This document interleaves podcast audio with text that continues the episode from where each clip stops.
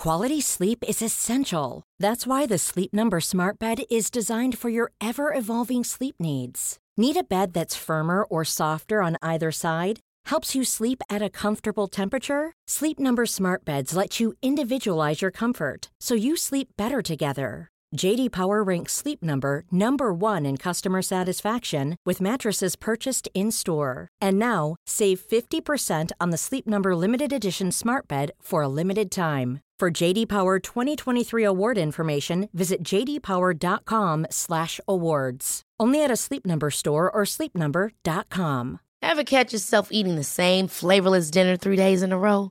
Dreaming of something better? Well, HelloFresh is your guilt-free dream come true, baby. It's me, Kiki Palmer. Let's wake up those taste buds with hot, juicy pecan-crusted chicken or garlic butter shrimp scampi. Mm. Hello Fresh. Stop dreaming of all the delicious possibilities and dig in at HelloFresh.com. Let's get this dinner party started.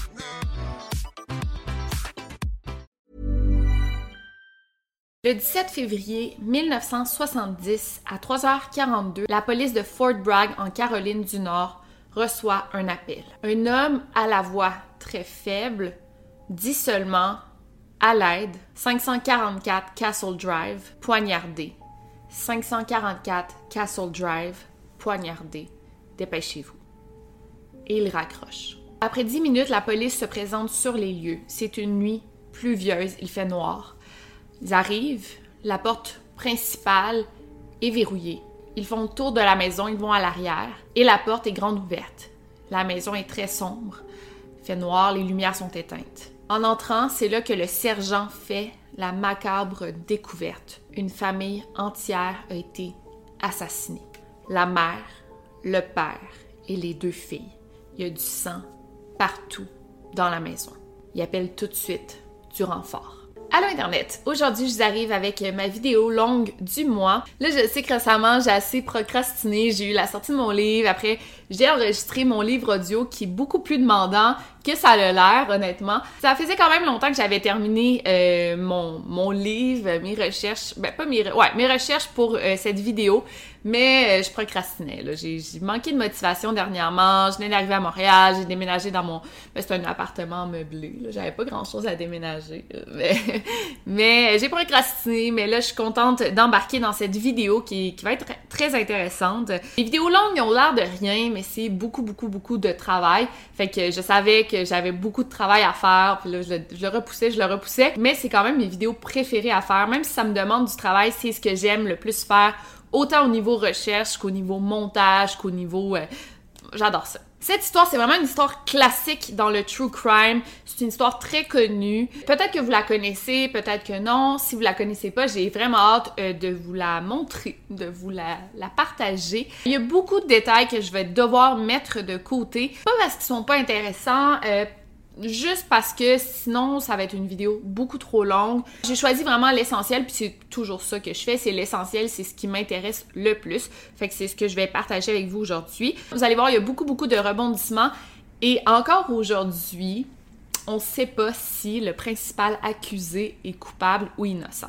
Puis moi, à la fin de, des, vidéos comme ça que je fais, j'ai toujours une petite idée. Je me dis, ah, ben, moi je pense qu'il est coupable, ou moi je pense qu'il est innocent. Mais pour l'affaire Jeffrey McDonald, j'ai aucune idée. Honnêtement, j'ai vraiment hâte de connaître votre opinion parce que c'est tellement partagé. Des deux côtés, on pourrait dire, ah, il est innocent, ah, il est coupable. J'ai aucune idée, vraiment. Donc, euh, allez vous chercher un café, un thé. Moi, je pense qu'à la moitié de ma vidéo, je vais aller me prendre un Monster parce que on a du pain sur la planche. Euh, ouais, on en a pour euh, une bonne longue vidéo. Avant de continuer, j'aimerais remercier nul autre que, on le dit tous ensemble, NordVPN! Vous savez, j'adore NordVPN. Ça fait, euh, je pense, plus de deux ans que j'utilise NordVPN presque à chaque jour et je suis tout aussi satisfaite de leur service. C'est fiable, c'est rapide, c'est facile à utiliser et même si vous trouvez ça un petit peu compliqué, vous comprenez pas trop, ils offrent un service 24 heures sur 24 7 jours sur 7 en français. Fait que si vous comprenez pas trop, vous avez juste à leur écrire, ils vont vous répondre. C'est pas plus compliqué que ça. NordVPN offre 5300 serveurs dans 59 pays, ce qui permet d'obtenir une vitesse incroyable et ça l'a été prouvé, NordVPN est le plus rapide sur le marché. Mais ce que j'aime de NordVPN, c'est que tu peux regarder un Netflix En fait, si tu es au Canada, tu peux choisir de regarder Netflix américain, Netflix français. Si tu es en France, tu peux choisir de regarder Netflix canadien. Tu peux regarder Netflix japonais. Tu vas avoir accès à des animés genre de malades. C'est pas trop mon truc, mais je sais qu'il y en a beaucoup qui adorent ça. Mais un truc vraiment cool que j'ai découvert récemment, euh, si vous êtes fan de jeux vidéo et vous n'avez pas accès à un jeu vidéo qui est bloqué dans votre pays, vous pouvez juste changer de VPN, acheter le jeu vidéo et jouer au jeu vidéo qui est bloqué dans votre pays. C'est malade. Donc ça vous donne vraiment l'embarras du choix parce que 59 pays, c'est pas rien. Vous avez accès à une panoplie de jeux vidéo. Et en temps de pandémie, qu'est-ce qu'on peut demander de plus, hein? Donc pour cette vidéo, je vous offre un 70% de rabais plus un mois gratuit. Vous n'avez qu'à cliquer sur le lien juste ici. Dans la barre d'infos et utiliser le code promo Victoria pour avoir accès à cette promo. C'est une offre limitée, donc faites vite. Et sans plus attendre, lançons-nous dans la vidéo.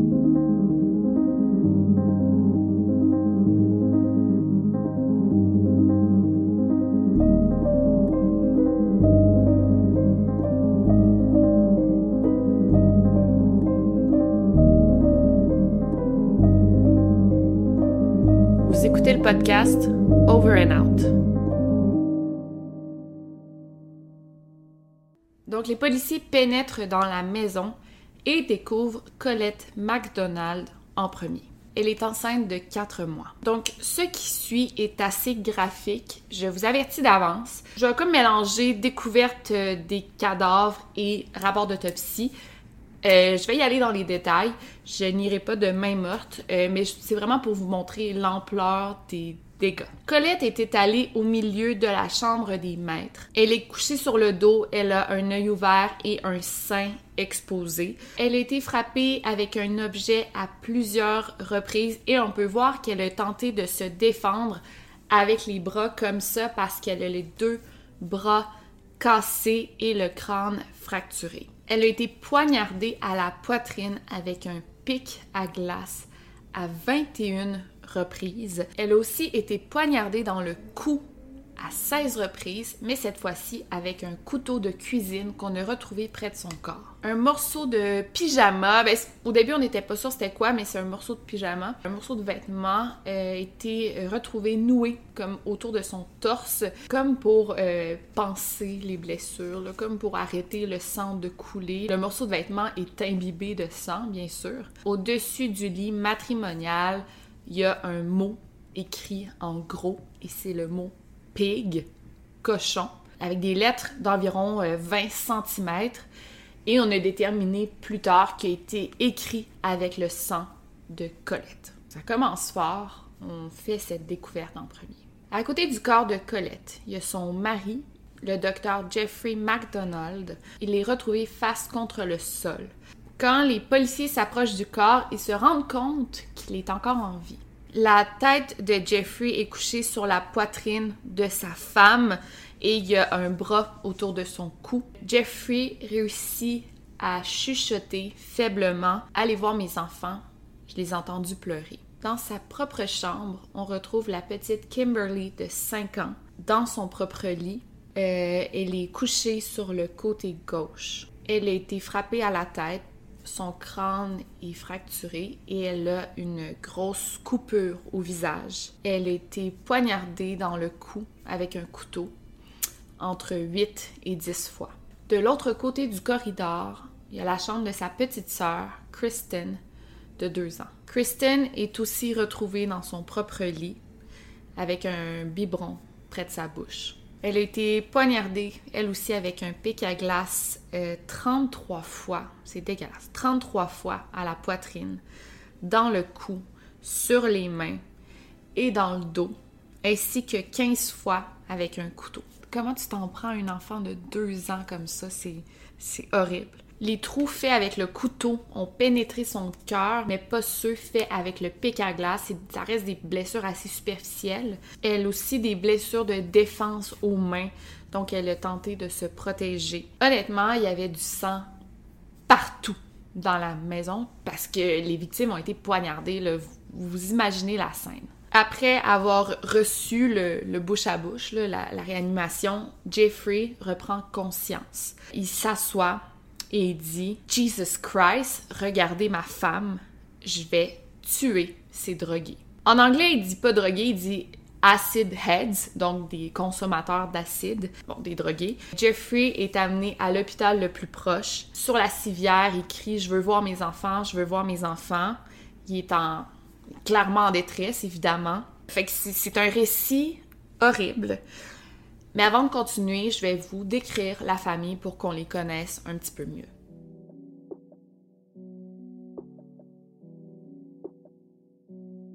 Donc Jeffrey MacDonald est né le 12 octobre 1943 dans l'État de New York. Il a rencontré Colette Stevenson, euh, née le 10 mai 1944, alors qu'il avait environ 13 ans, fait qu'ils se connaissent depuis très longtemps, c'est super cute. C'était comme le coup de foudre quand ils se sont rencontrés. Ils allaient au cinéma ensemble, ils faisaient des petites dates de préadolescents, vraiment mignons. Par contre, euh, l'été suivant, Colette a mis fin à leur relation et Jeffrey a eu comme une autre petite amie. En 1962, Jeffrey est entré à l'université de Princeton en pre-med, euh, donc c'est l'école avant d'entrer en médecine. Et il a recommencé à voir euh, Colette qui, elle, allait à l'université de Skidmore. À cette époque, il voyait comme plusieurs femmes en même temps. Tu sais, c'était pas sérieux. Il la voyait elle, mais tu sais, c'était pas une relation exclusive, disons. Mais c'est en août 1963 que Colette et Jeffrey se sont mariés puisque Colette est tombée enceinte. Euh, Jeffrey avait 20 ans et Colette 19 ans. Il était assez jeune, mais je pense qu'à l'époque, c'était c'était comme normal de se marier à cet âge-là. C'est comme par obligation. Je pense qu'ils se sont mariés plutôt que par amour, mais euh, c'est correct parce qu'ils ont fondé une famille à partir de là. Leur première fille, la petite Kimberly, est née le 18 avril 1964. Euh, c'était une petite fille super belle, intelligente, féminine et timide. C'est comme ça qu'on l'a décrit. Quand Jeffrey a fini euh, l'école de pre-med, sa famille et lui ont déménagé à Chicago où il est rentré à la Medical School, euh, Northwestern University Medical School. Euh, il habitait vraiment dans un petit studio. Euh, Colette était mère à la maison, prenait soin de leur bébé naissant et Jeffrey allait à l'école à temps plein.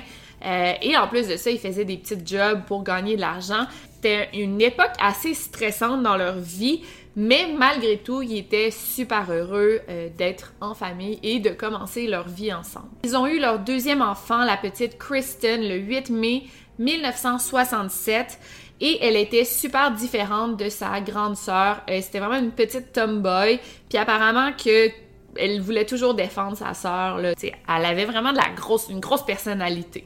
Jeffrey a terminé ses études en 1968 et en 1969, il a joint l'armée américaine, euh, plus précisément les bérets verts ou les forces spéciales.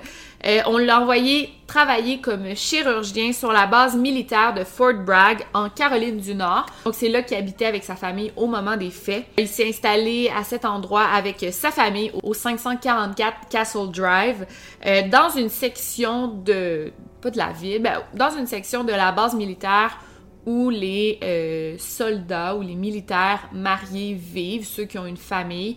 Euh, fait que c'est vrai, tu sais, ça, ça, reste quand même un petit quartier euh, résidentiel, familial. C'était vraiment une belle famille, on va se le dire. C'est une famille que tout le monde enviait. Il était beau, il commençait à faire pas mal d'argent. Ouais, c'est ça, les gens les enviaient quand même beaucoup. Il était jeune, il y avait des beaux enfants. Surtout dans les années 70, c'était super important l'apparence.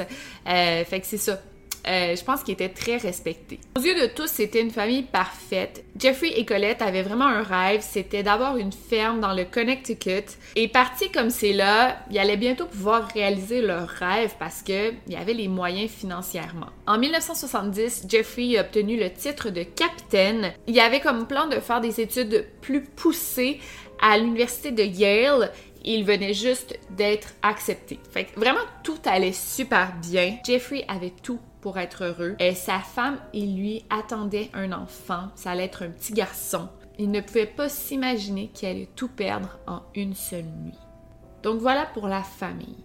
On va retourner à la fameuse nuit des meurtres.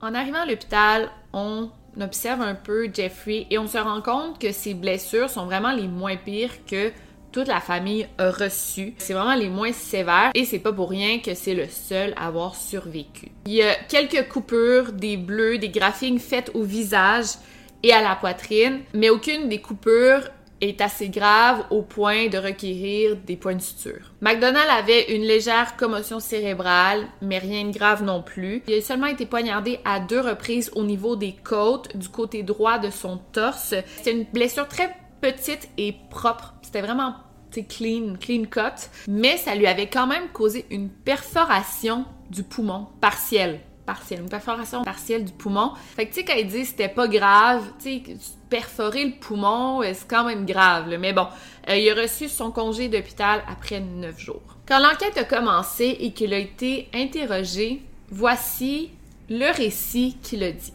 Donc le 16 février, c'était une journée normale. Jeffrey a amené ses deux filles voir leur poney, leur poney. Euh, il leur avait acheté ça pour Noël. Euh, fait qu'ils sont allés le nourrir, le flatter, jouer un peu avec le poney. Ils sont rentrés à 17h45. Jeffrey a pris une douche et ensuite il a mis son pyjama. Après ça, la famille a soupé ensemble.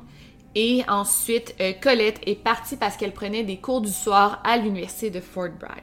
Durant la soirée, Jeffrey a joué au cheval avec ses filles. Fait que ses filles embarquaient sur son dos, ils marchaient un peu. Ils ont fait ça pendant quelques temps. Et vers 19h, Jeffrey a couché sa plus jeune, Kristen, dans son lit. Et Kimberly restait debout un petit peu plus tard et elle a joué sur la table du salon. Après ça, Jeffrey, lui, s'est endormi sur le sofa en regardant la télévision avec sa fille. Après son émission préférée, il est allé coucher Kimberly dans son lit. Colette est rentrée à 21h40. Le couple regardait la télévision ensemble. Ils ont regardé ensemble The Tonight Show starring Johnny Carson et Colette est allée se coucher à la moitié de l'émission. Elle était fatiguée. Jeffrey a terminé l'émission, il a fait la vaisselle un peu et vers 2 heures du matin, Kristen s'est réveillée parce qu'elle avait mouillé son lit. Ben, en fait, qu'est-ce qu'il avait fait? Il est allé, en premier lieu, il avait couché Kristen dans son propre lit. Mais là, quand elle a mouillé son lit à lui, dans le fond, il voulait pas réveiller sa femme qui était couchée à côté en changeant les draps. Donc, il dit, euh, ce que je vais faire, je vais aller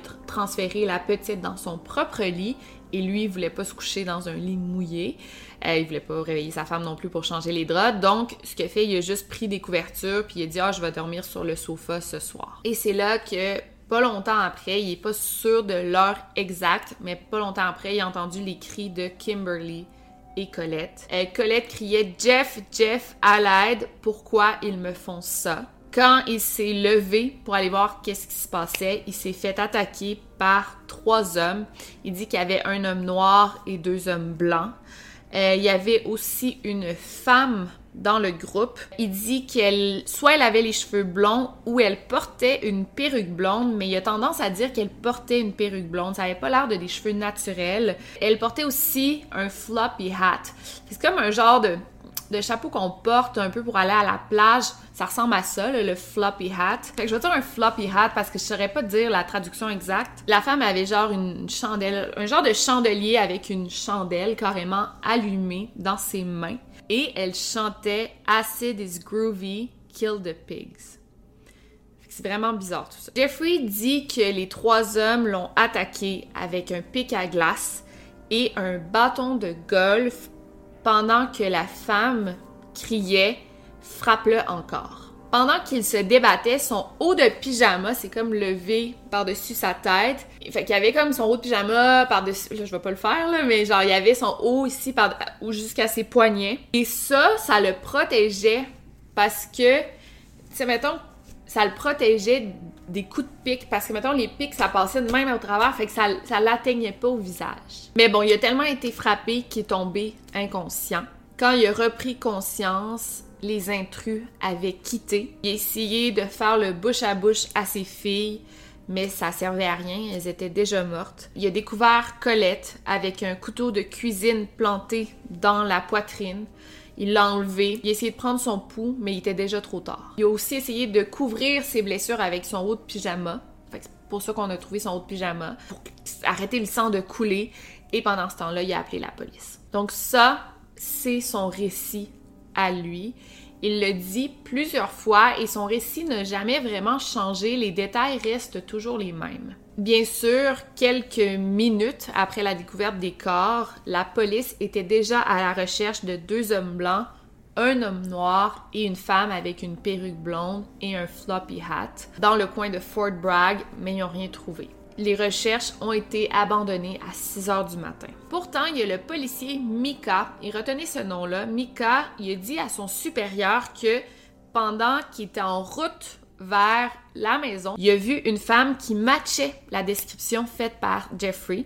Femme, perruque blonde, chapeau. Elle portait un imperméable et euh, un floppy hat. Il est environ 4 heures du matin. Fait qu'il a dit ça à son supérieur, mais c'est resté comme ça il n'y a rien qui a été fait par après.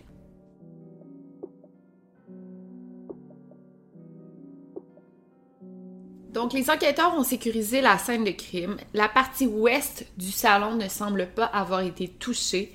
Et on va regarder les éléments un par un si vous le souhaitez. OK. La table du salon, c'est vraiment un élément super important dans l'enquête. La table du salon a été renversée sur le côté. Ça, rappelez-vous-en parce qu'on va en reparler un petit peu plus tard. Sous la table du salon, donc sur le rebord, il y avait plusieurs magazines. À côté de la table, il y a un pot de fleurs qui est debout. Il pas été bougé. Toute cette partie, c'est vraiment étrange. Et comme moi, vous devez penser, mais voyons, c'est comment ça, la table tombe et le pot de fleurs est debout. On va y revenir. Les armes du crime. Le jour même, le 17 février, un peu après le coucher du soleil, les policiers ont trouvé les armes du crime carrément sur la scène de crime, juste à l'extérieur de la maison, à côté de la porte arrière. Ils ont trouvé un bâton de golf en bois, un couteau de cuisine de marque Old Hickory, un pic à glace et une planche de bois de 78 cm avec des fils bleus attachés autour. D'ailleurs, il y avait des taches de sang sur les fils et les fils provenaient de la maison des McDonald's mais il n'y avait pas d'empreinte digitale sur les fils. Ils ont bien été analysés. Tout avait été nettoyé, les fils, ça avait vraiment été nettoyé. Ce qui est très, très énervant, c'est qu'il n'y a aucune photo qui a été prise de l'endroit où on a retrouvé les objets, les, armes du crime. Ça aussi, on va y revenir parce que c'est assez important. OK, là, on va entrer dans des détails assez précis. Le haut de pyjama. Donc, rappelez-vous que Jeffrey avait placé son haut de pyjama au-dessus de sa tête pour se protéger des coups euh, de pic à glace. Donc évidemment, le haut de pyjama il a été vraiment déchiré là, euh, parce que tu reçois plein de coups, euh, genre une trentaine de coups dessus, c'est déchiré. Mais il n'y a aucune fibre de ce tissu-là qui a été retrouvée dans le salon. Par contre, il y a des fibres du tissu qui ont été retrouvées sous le corps de Colette dans la chambre de ses deux filles et sous l'ongle de sa fille Kristen. Donc c'est extrêmement louche, mais encore une fois super précis comme vous pouvez voir. Il y avait du sang euh, de Kimberly sur le haut de pyjama. Euh, même si Jeffrey dit que à ce moment-là, au moment de faire la réanimation de sa fille, il ne portait pas son haut de pyjama. Fait que là, il se contredit. Mais tu sais, il aurait pu dire Ah oui, finalement, je le portais expliquer le sang. Mais il dit non, je le portais pas. Fait que, tu sais, en même temps, il garde son point. Je sais pas, moi, je, ah, suis tellement déchirée. En tout cas, on va, on continuer. On a retrouvé des fragments de bois tachés de sang, la planche de bois. On a retrouvé des. C'est même pas des fragments de bois, là. C'est. Ils disent en anglais des splinters. Tu sais, quand vous. Tu sais, quand on a des échardes, là, c'est des. C'est des même pas des bouts de bois, là, tu sais, c'est quoi? C'est genre des, des échardes, là. On a retrouvé des petits bouts comme ça, tachés de sang, euh, dans chacune des chambres. Donc là, ici, pour le sang, ok, c'est comme une des preuves les plus parlantes. Et ce qui est fou dans ce cas-là, et ça arrive jamais, là, c'est extrêmement rare, et on a eu de la chance dans cette affaire-là parce que on a pu déterminer exactement comment se sont passés les meurtres Dans cette affaire-là, chacun des membres de la famille ont des types sanguins différents.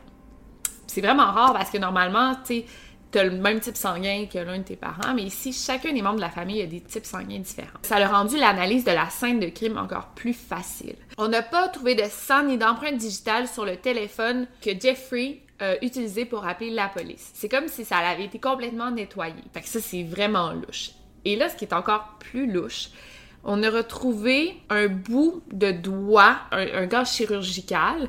On a retrouvé un bout d'un gant chirurgical ensanglanté derrière la tête de lit de la chambre des maîtres, le lit de Jeffrey et Colette. C'était le même type de gants chirurgicaux que euh, Jeffrey gardait chez lui. On a retrouvé du sang de Jeffrey en grande quantité à deux endroits dans la maison, devant le tiroir où Jeffrey gardait ses gants et devant le lavabo de la salle de bain. Les enquêteurs se sont aussi demandé pourquoi il y avait du sang de Colette dans la chambre de Kristen alors que les trois victimes étaient dans des pièces différentes suggérant qu'ils avaient été euh, attaqués séparément. Mais aussi, le sang retrouvé suggérait que Kimberly avait été attaquée pendant qu'elle entrait dans la chambre des maîtres et ensuite elle aurait été placée dans sa propre chambre et les intrus auraient comme continué les attaques. En tout cas, c'est, c'est vraiment comme je vous dis, le sang retrouvé, là, ça nous, ça parle beaucoup. D'un autre côté, il y a des choses aussi qui sont non expliquées. Par exemple, il y a du sang qui a été retrouvé sur le coffre à bijoux de Colette et une empreinte digitale non identifiée. On ne sait pas à qui elle appartient. Puis il y a des bijoux qui ont été volés, comme deux bagues qui appartenaient à la famille, aux ancêtres de Colette. Et on ne sait pas où ont disparu ces bijoux. Sais, ça serait pas Jeffrey. Bon, il aurait pu les, les jeter, ou tu sais, bon, si c'était lui qui avait tué sa famille.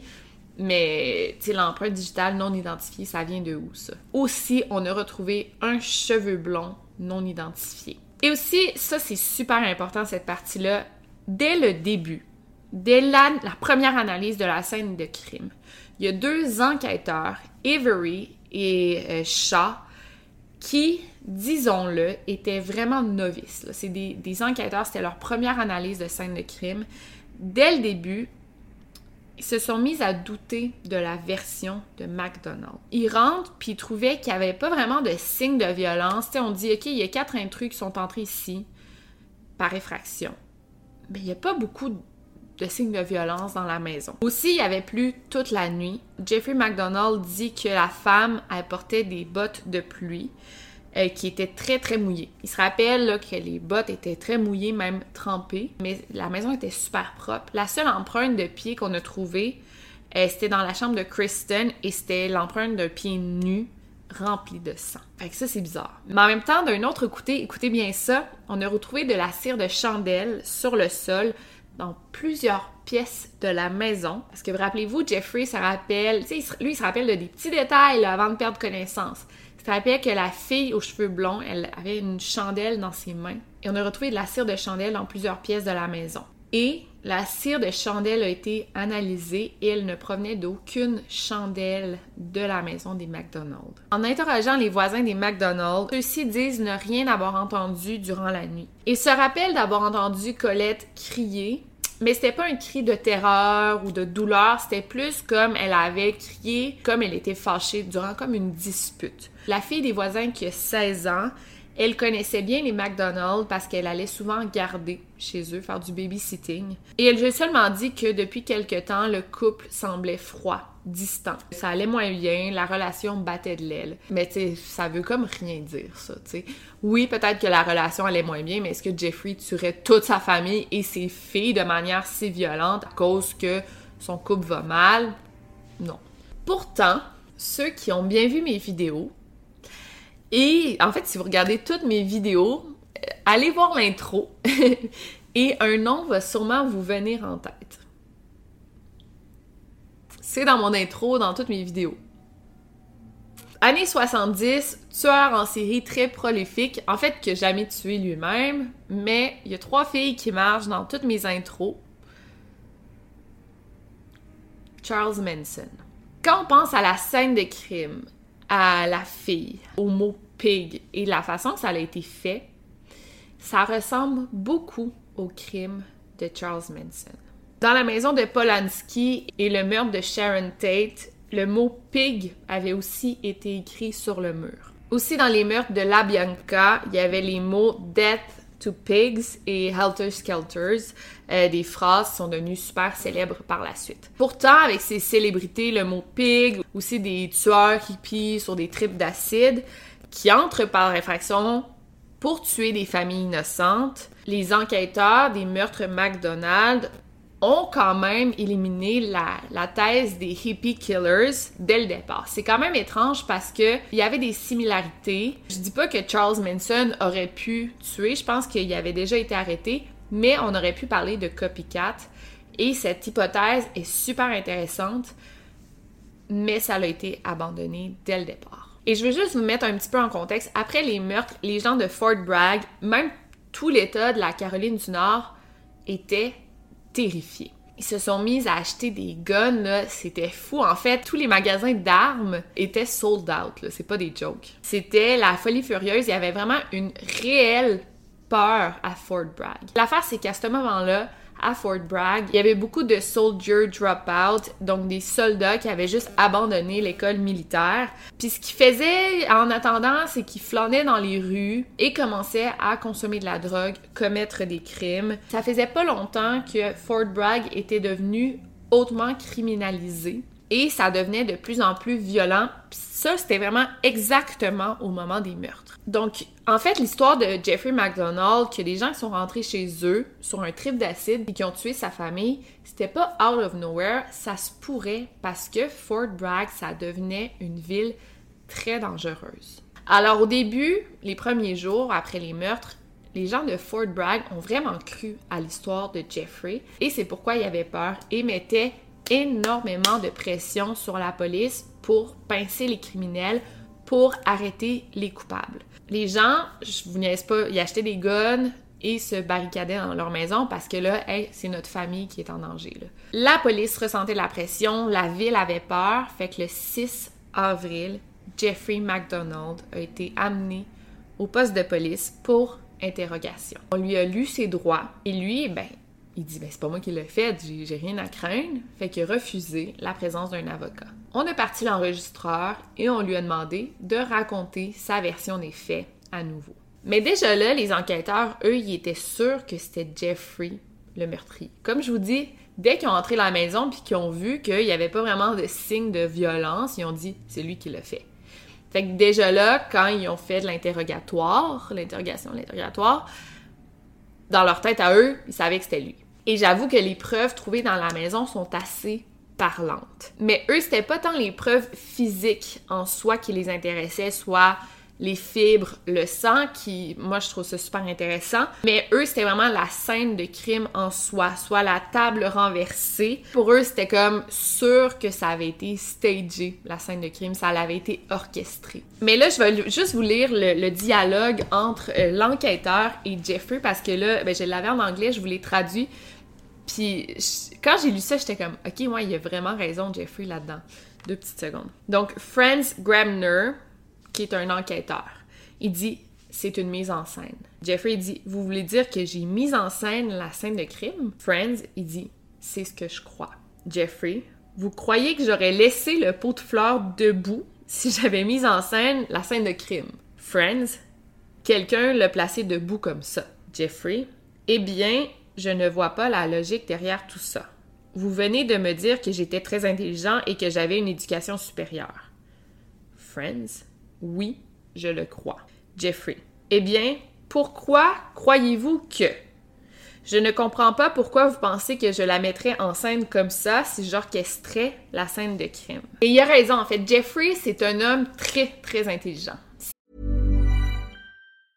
Quality sleep is essential. That's why the Sleep Number Smart Bed is designed for your ever evolving sleep needs. Need a bed that's firmer or softer on either side? Helps you sleep at a comfortable temperature? Sleep Number Smart Beds let you individualize your comfort so you sleep better together. JD Power ranks Sleep Number number 1 in customer satisfaction with mattresses purchased in-store. And now, save 50% on the Sleep Number limited edition Smart Bed for a limited time. For JD Power 2023 award information, visit jdpower.com/awards. Only at a Sleep Number store or sleepnumber.com. Ever catch yourself eating the same flavorless dinner three days in a row?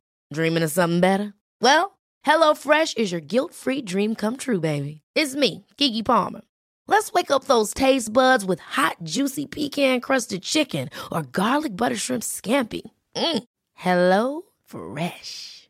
Stop dreaming of all the delicious possibilities and dig in at HelloFresh.com. Let's get this dinner party started.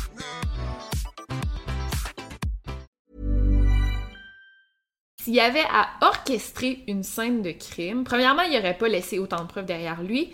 Deuxièmement, il n'aurait pas juste renversé la, table de même par-dessus magazines et laissé le pot de fleurs debout de même. Voyons, ça n'a pas de sens. Ça, ça serait extrêmement illogique. Dès le lendemain, on a annoncé que Jeffrey McDonald était le principal suspect dans le meurtre de sa femme et ses deux enfants. Et le 1er mai, il a été formellement chargé pour le meurtre de sa femme et ses deux enfants. Jeffrey s'est engagé un très bon avocat pour son procès qui, dès le départ, lui a comme posé toutes les questions qui pourraient poser problème durant le procès. Que Jeffrey prenait de la drogue? Est-ce qu'il avait une maîtresse? Parce que la drogue l'aurait aurait pu le pousser à commettre des meurtres.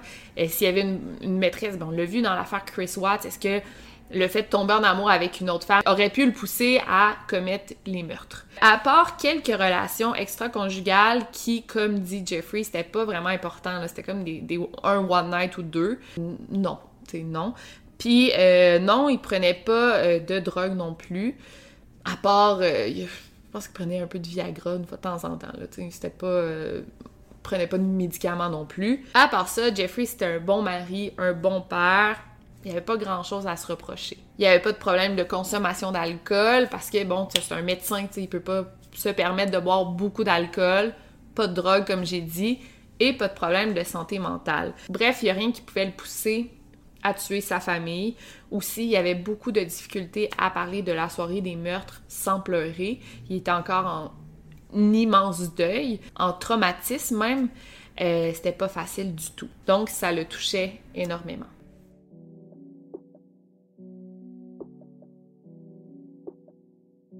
Le 6 juillet 1970 a eu lieu le Article 32 Hearing, qui est quelque chose de très spécifique à l'armée, mais en gros, c'est comme une audience préliminaire. Et ça, ça va déterminer si tu vas passer en cours martial.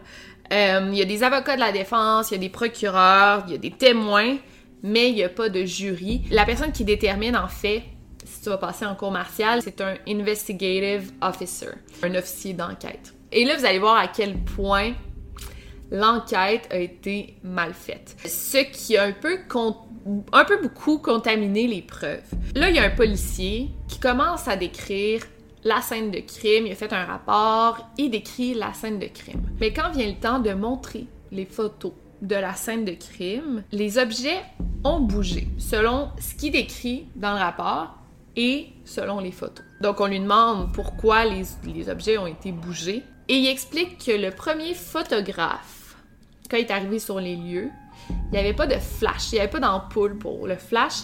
Fait qu'il a dû retourner chez lui et ça l'a pris six heures avant qu'un autre photographe arrive sur la scène de crime. Puis il a dit, ben là, on pouvait pas attendre avant de collecter les, objets, puis avant de ben, toucher à la scène de crime. Fait qu'on a juste commencé notre job.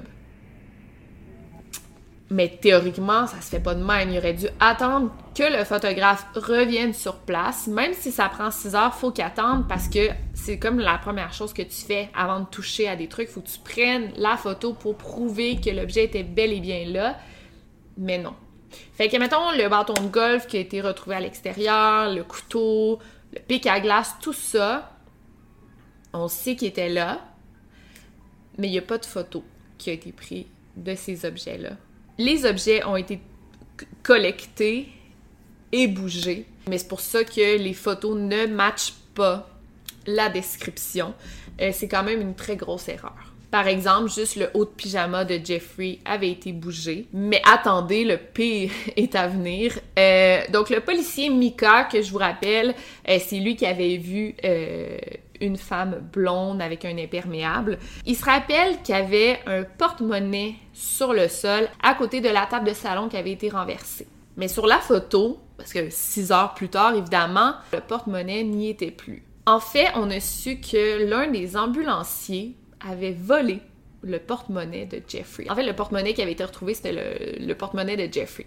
Fait que l'un des ambulanciers, il l'a avoué plus tard, il avait volé le porte-monnaie, il a pris l'argent, puis il l'a juste jeté par la fenêtre de l'ambulance. Donc, clairement, en 6 heures, ça prouve qu'il y a des trucs qui ont bougé. Fait que là, Mika regarde des photos, puis il dit Ah, mais le pot de fleurs, il était pas debout, il était couché. Fait qu'il dit Non, non, je me rappelle, c'est impossible que le pot de fleurs était debout, je me rappelle très bien qu'il était couché. Wow! Fait que là, c'est qui qui aurait bougé le pot de fleurs qui l'aurait mis debout comme ça? Puis là, je vous rappelle que toute la thèse des deux enquêteurs, c'est Jeffrey a orchestré la scène de crime à cause de la table renversée et tout ça. Ça, c'est leur thèse principale pour dire qu'il est coupable. Mais là, s'il y a des objets qui ont été bougés, ben là, leur thèse ne tient plus la route. On interroge ensuite l'inspecteur Avery, l'enquêteur qui était le premier sur la scène de crime, et il commence à dire que c'est impossible que la table du salon tombe de cet angle-là. En fait, ils disent, c'est sûr que quelqu'un qui a dû la placer comme ça, c'est impossible qu'elle tombe toute seule comme ça, avec un coup de pied ou en l'accrochant, c'est impossible.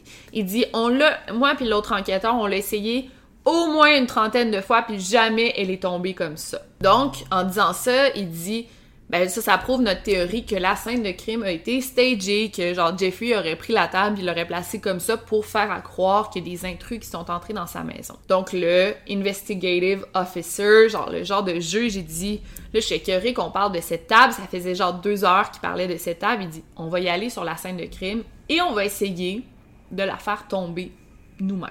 Donc, ils sont carrément allés sur la scène de crime et le juge, il a, mis la table debout et avec un seul coup de pied, il a fait tomber la table comme sur la photo, comme elle a été retrouvée sur la scène de crime. Donc on peut voir que les enquêteurs sont clairement, ils veulent clairement incriminer Jeffrey. Aussi durant l'audience préliminaire, on a découvert que Mika avait parlé à un agent du FBI qui avait vu la femme décrite par Jeffrey soit une blonde avec un floppy hat et un imperméable qui était 4 heures du matin, parce que c'est rare aussi qu'on voit des femmes à 4 heures du matin comme ça, toutes seules, par une nuit pluvieuse, et euh, il n'y a rien qui a été fait. Mais on s'est aussi rendu compte qu'il n'était pas le seul à l'avoir vu. Il y a un certain William Posey, un livreur qui vivait dans un quartier un petit peu plus hippie de Fayetteville, euh, d'une ville à côté. Il dit qu'il l'aurait vu le matin du 17 février. Il est allé à la fenêtre de son appartement et il a vu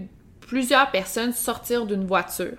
Il y a cette fille-là qui est sortie. Il la connaissait parce que c'était une fille de son voisinage. En plus, euh, selon lui, cette fille-là en question, elle porte souvent des perruques blondes et un floppy hat. Quand il l'a vue, elle portait un outfit violet, un gros chapeau blanc et des bottes blanches mais ce chapeau-là, elle le portait vraiment souvent. Une semaine ou deux après ça, la fille est venue lui dire que la police l'avait interrogée à deux ou trois reprises et qu'elle avait besoin d'un alibi. Et Posey, il a dit Ben, moi, je peux être ton alibi, je t'ai vu ce matin-là, fait clairement, t'es pas coupable. Mais lui, il savait pas qu'il y avait eu des meurtres, puis genre, lui, il disait ça, genre, pour être gentil, là ils savaient pas toute l'histoire derrière ça. Donc, ce qui est fou ici, c'est que les policiers étaient bel et bien au courant de l'existence de cette femme.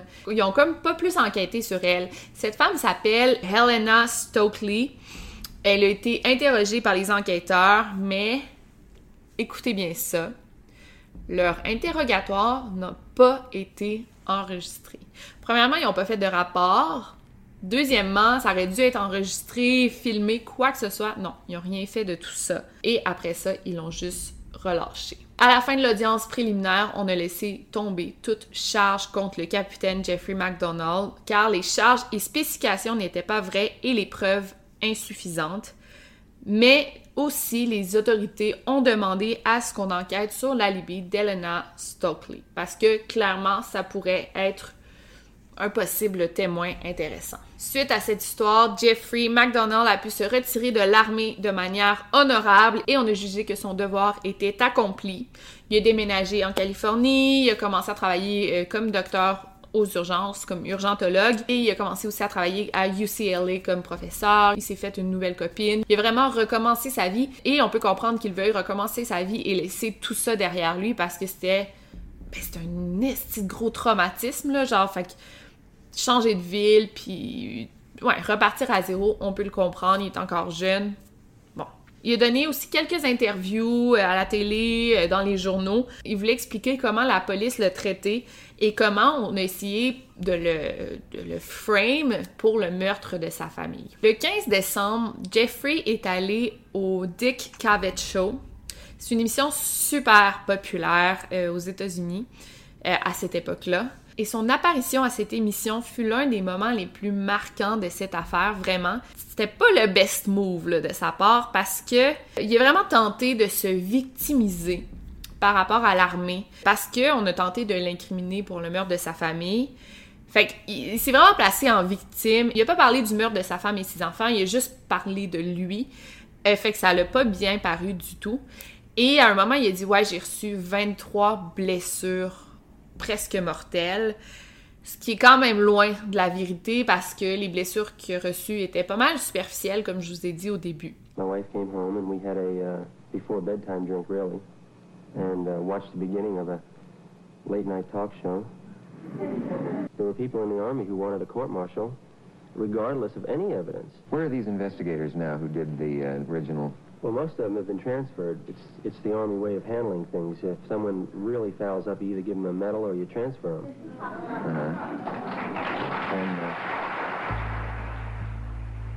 Et les parents de Colette, euh, Freddie et Mildred Kassab, ils ont regardé la télé. Et ces beaux-parents, depuis le début, ils le défendent corps et âme.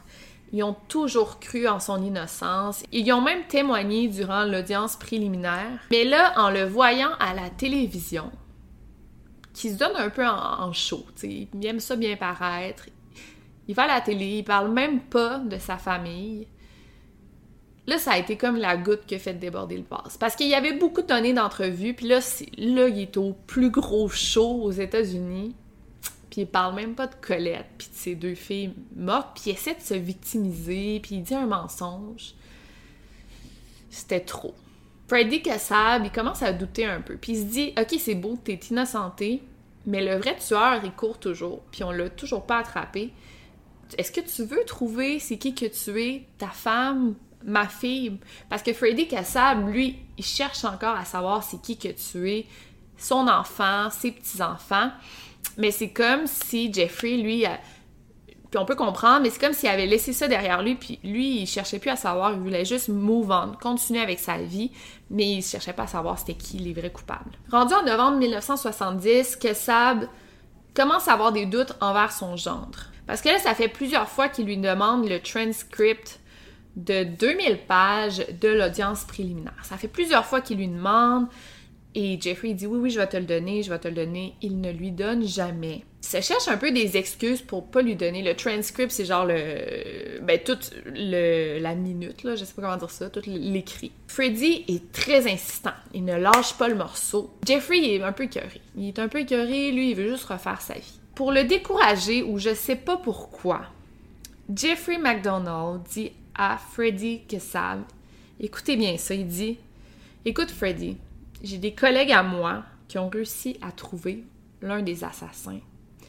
On l'a kidnappé, on l'a torturé, puis on l'a tué. Ça l'a calmé Freddy pendant un certain temps, mais c'était vraiment la pire idée de dire ça, surtout si c'est pas vrai. Quand on a demandé à Jeffrey pourquoi il a inventé ça, il a répondu que Freddy le lâchait pas. Tu apparemment, Freddy voulait qu'il revienne en Caroline du Nord, qu'il chasse les tueurs.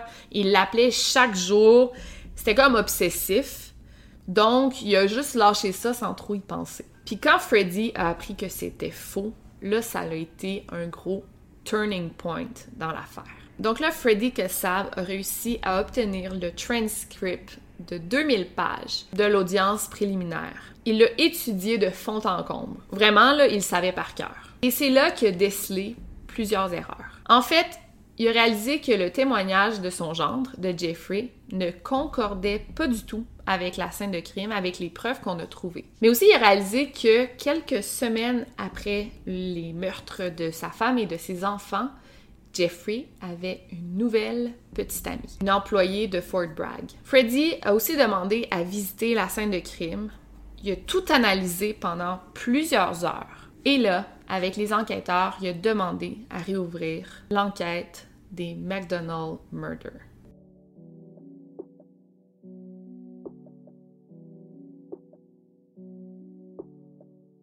En enquêtant une deuxième fois, on a découvert des choses qu'on ne savait pas la première fois. Par exemple, on a réinterviewé les voisins, les Kalins, et ils ont dit que le chien de la famille n'avait pas aboyé la soirée des meurtres. Et c'était un chien de garde. S'il y avait eu des intrus dans la maison, bien sûr qu'il aurait aboyé. D'un autre côté, les autres voisins, les Penley Shock, ont autre chose à dire. Leur chien à eux a aboyé dans la nuit du 16 au 17 février, ça les a même réveillés. Après avoir dit genre Tch! au chien, ils ont entendu le bruit d'enfants qui pleuraient et les cris d'une femme. Et le plus troublant là-dedans, c'est qu'un mois après les meurtres, il y a quelqu'un qui est entré par effraction chez les Penley Lock et il a euh, pris un rouge à lèvres et il a comme écrit quelque chose sur le miroir de la salle de bain. Euh, il a écrit euh, des, obscénités et ensuite il a écrit en dessous Regarde dans le garde-robe. Et il avait genre étalé tous les sous-vêtements de la, la, femme de la maison. Étrangement, il y a comme rien qui a été volé. Fait que c'était comme un acte de perversion, oui, mais clairement, l'intrus voulait faire peur. Et aussi dans cette deuxième enquête, on voulait établir un motif. Pourquoi Jeffrey McDonald aurait tué sa femme et ses enfants? Parce que dans la première enquête, les policiers l'avaient pas vraiment fait. Ils ont juste dit c'est lui qui les a tués, mais genre pourquoi? On n'a jamais vraiment répondu à cette question. Quelle est la raison qui aurait poussé ce docteur à commettre ces gestes horribles? Donc le motif qu'ils ont établi, qui personnellement je trouve ça ridicule, ben eux ils pensent que au milieu de la nuit, le fait que la petite Kristen fasse pipi au lit, ça l'aurait tellement frustré qu'il serait entré dans une colère noire. Ça l'aurait créé une dispute entre Colette et lui et ça l'aurait juste genre dégénéré au point qu'il tue sa famille. Ce qui est complètement ridicule. Ensuite, une autre étape ici était de trouver Helena Stockley et de la soumettre à un examen du polygraphe mais aussi qu'elle fournisse ses empreintes digitales et ses cheveux, ou du moins les cheveux de sa perruque, pour voir si ça correspondait bien aux cheveux trouvés sur la scène de crime. Et en fait, Helena, elle a refusé tout ça. Puis ils ont juste dit, c'est correct.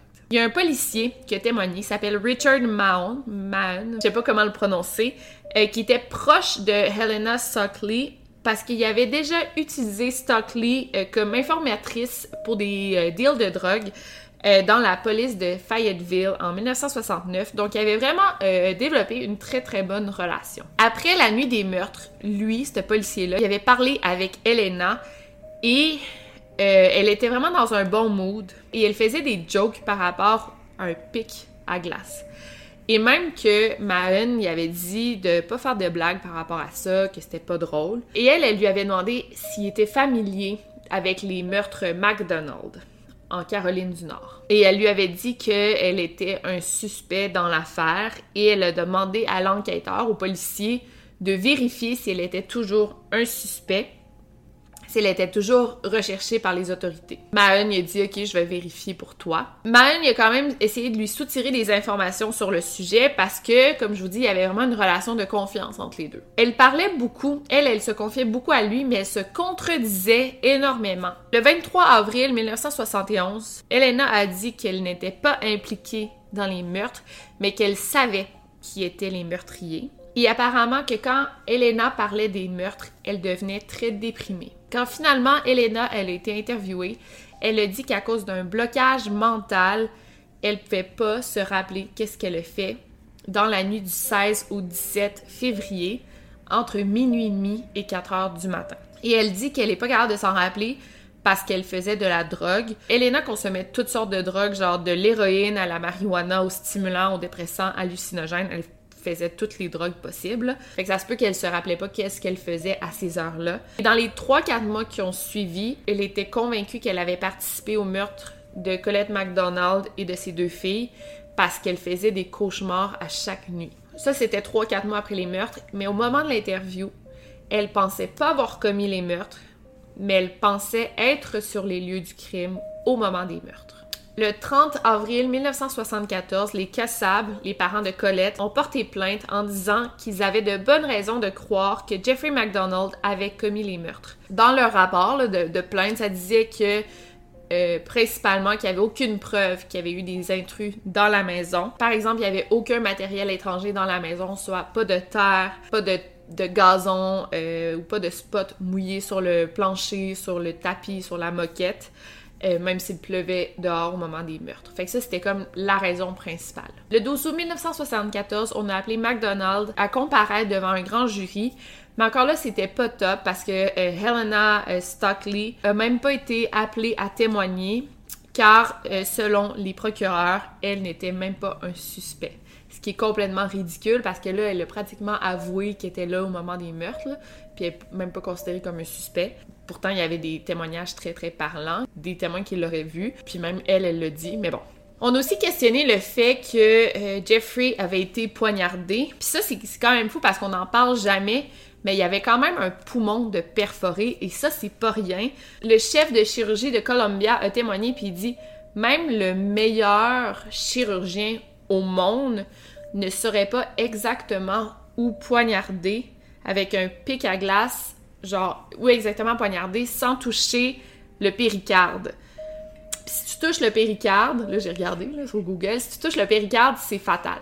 Fait qu'il aurait vraiment pu se manquer. sais. Tu peux pas te poignarder de même au hasard, là. Faut vraiment que tu fasses attention. Puis si, si, si c'était manqué, il serait mort. Et c'est vrai que depuis le début, on dit ouais, il a souffert de blessures mineures, mais un poumon perforé, c'est loin d'être mineur. C'est une grave blessure, puis il a été hospitalisé neuf jours. Fait que c'est pas rien c'est loin d'être rien, tu sais. Jeffrey a été appelé à témoigner le 21 janvier 1975 et il a vraiment pas été aimé. Fait que ça, ça l'a pas aidé. On l'a décrit comme étant sarcastique et arrogant, même qu'à un moment, euh, on lui a posé une question, puis il a comme explosé, puis il a été vraiment méchant dans sa réponse. Euh, il a répondu en criant, là. Fait que ça, ça l'a pas aidé sa cause. Et finalement, euh, le 24 janvier 1975, le grand jury a chargé Jeffrey McDonald pour les meurtres de sa femme et de ses enfants. En une heure, il a été arrêté en Californie, mais une semaine plus tard, il a été relâché. Son procès a été programmé le 16 juillet 1979, auquel il a plaidé non coupable. Et là, pour le procès qui a eu lieu neuf ans après les meurtres, Là, le procès était différent. Tu sais, il y avait eu l'audience préliminaire, le Article 32 hearing. Mais là, neuf ans plus tard, il y a une chose qui avait changé, une chose très importante. Les Kessab n'étaient plus de son bord. Et durant le procès, les, les choses avaient tellement changé. Colette n'était plus décrite comme une femme heureuse qu'on avait décrit dans l'audience préliminaire et dans les médias il y a neuf ans. Maintenant, on parlait plus de la famille McDonald comme une famille heureuse, mais on décrivait la famille McDonald comme une famille qui avait des gros problèmes d'argent, des problèmes qu'on n'avait jamais mentionnés auparavant. Jeffrey était maintenant rendu un homme qui, durant son mariage, c'est un bon père de famille, patient, heureux. Maintenant, c'était rendu un homme qui avait la mèche courte. C'est un homme stressé. Euh, il faisait pleurer sa femme pour rien. Les Kessab ont raconté un incident avant euh, les meurtres à Noël. Je sais pas qu'est-ce qui s'est passé, mais Jeffrey aurait apparemment pris une chaise puis l'aurait juste fracassé contre le mur. Pourtant, neuf ans auparavant, Freddy Kassab décrivait Jeffrey comme un bon petit ami, un bon mari, un bon père de famille, un bon gendre. Pourquoi tout avait changé depuis le décès de Colette? Ben, en fait, depuis neuf ans. Encore une fois, neuf ans auparavant, et Mildred et Freddy Kessab avaient nié avoir vu le pic à glace dans la maison des McDonald's. En fait, c'était clair pour eux.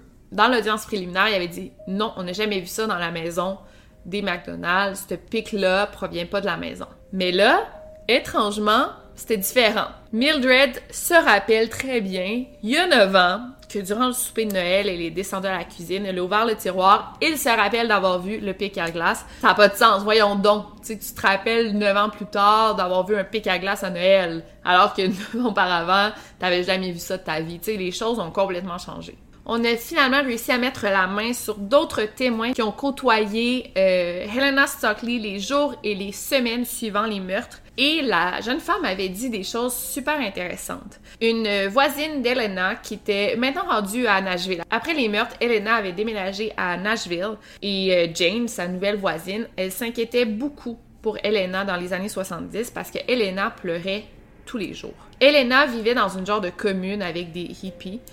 Et Jane lui avait dit Elena, pourquoi tu retournes pas vivre chez toi? Tu pleures toujours, t'es pas bien. Puis il vivait vraiment pauvrement. Et Elena avait juste répondu Je pourrais jamais retourner chez moi parce que j'ai été impliquée dans une affaire de meurtre. Et une autre fois, Elena pleurait beaucoup et elle se serrait les genoux. Et Jane l'avait consolée, puis Elena faisait juste dire Je me rappelle de beaucoup, beaucoup de sang. Et elle se rappelait aussi que ça impliquait une femme et deux jeunes enfants. Fait qu'en tout, là, il y aurait comme un, au moins six témoignages qui impliquent Elena dans l'affaire McDonald.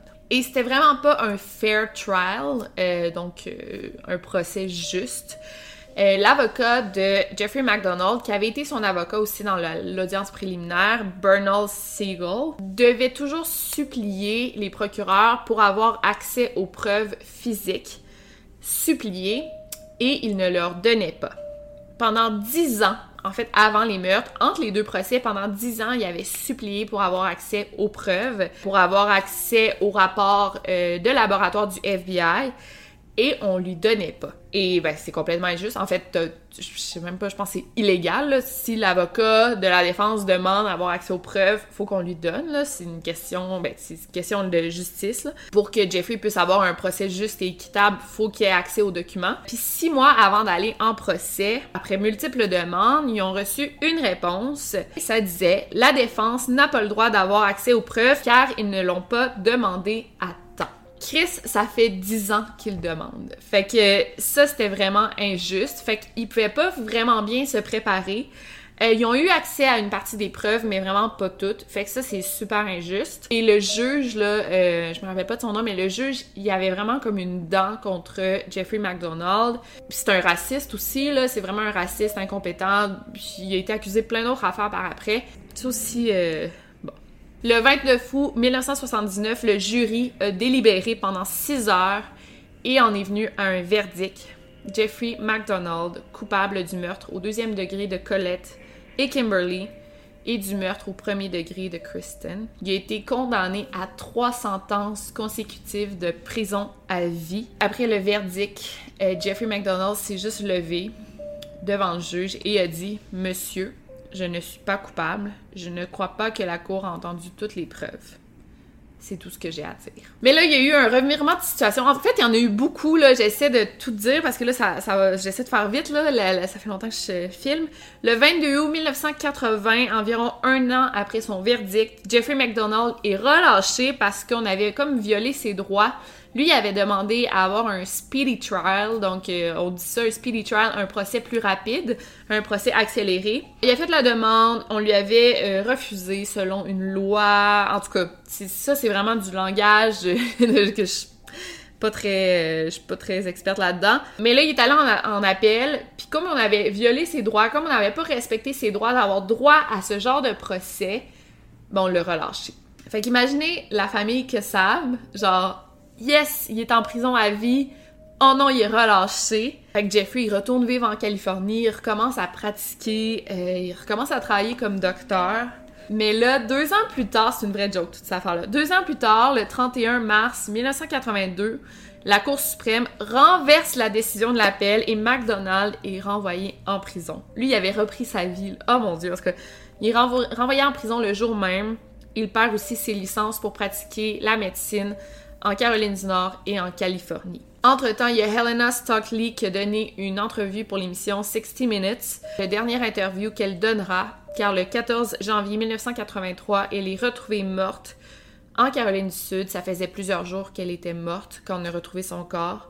Euh, son autopsie a révélé qu'elle est morte euh, d'une cirrhose du foie et d'une pneumonie. Rien de. Rien de. On l'a pas tuée, là. Avant de mourir, elle a quand même fait une confession importante. Selon elle, elle a appelé la maison des McDonald's la soirée du 16 février afin de s'assurer que tous les membres de la maison étaient bien présents. avant de commettre les meurtres. Et c'est Colette qui a répondu. Aussi, toujours selon Elena, le groupe avait pris de la mescaline avant de conduire jusqu'à la résidence des McDonald's et de les tuer. Et ils étaient quatre en tout. Avec cette confession, les avocats de McDonald's ont demandé d'aller en appel, mais ça a été refusé. En 2005, Jeffrey McDonald a demandé d'aller en appel à nouveau. Ça a été immédiatement refusé. Il continue à clamer son innocence.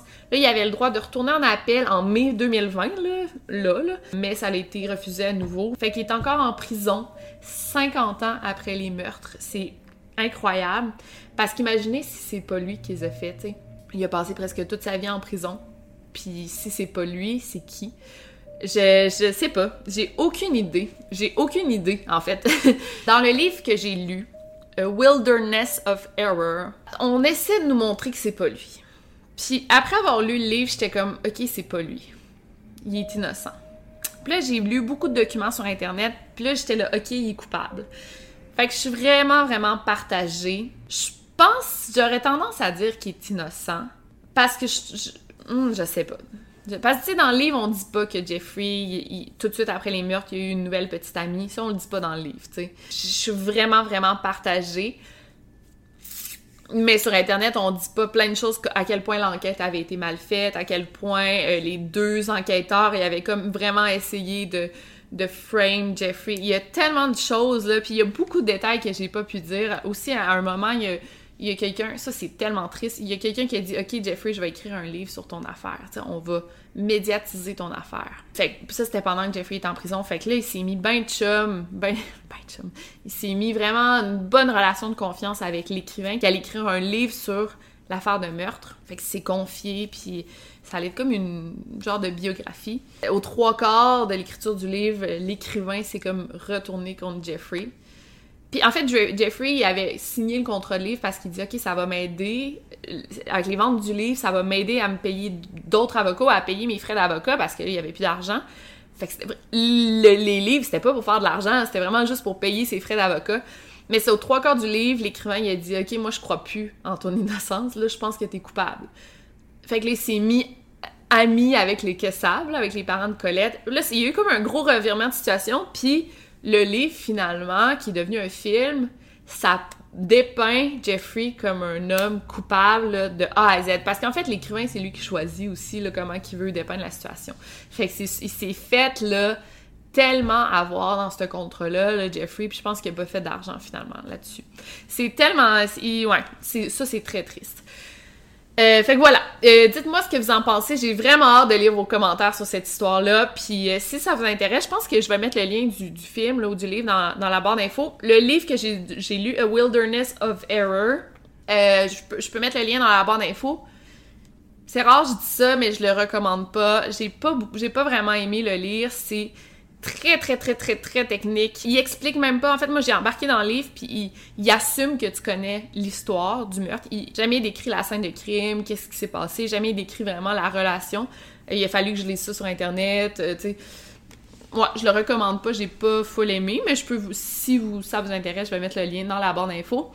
Et euh, sinon, ben écoutez, euh, c'était Victoria Charlton. N'oubliez pas, de garder l'œil ouvert et de barrer vos portes. Hein, des histoires comme ça, peut-être qu'il y a d'autres copycats de Charles Manson qui courent les rues. Je pense pas, mais en tout cas. Over and out. So hit me. First a confession. With you, I feel a connection. With you, it's like an infection. I've been infected with an obsession. With you, never any tension. Nothing but love and affection. Enough of my case, so let's cut to the chase. Listen up, cause these are the directions. directions. Obey what I say, don't complain.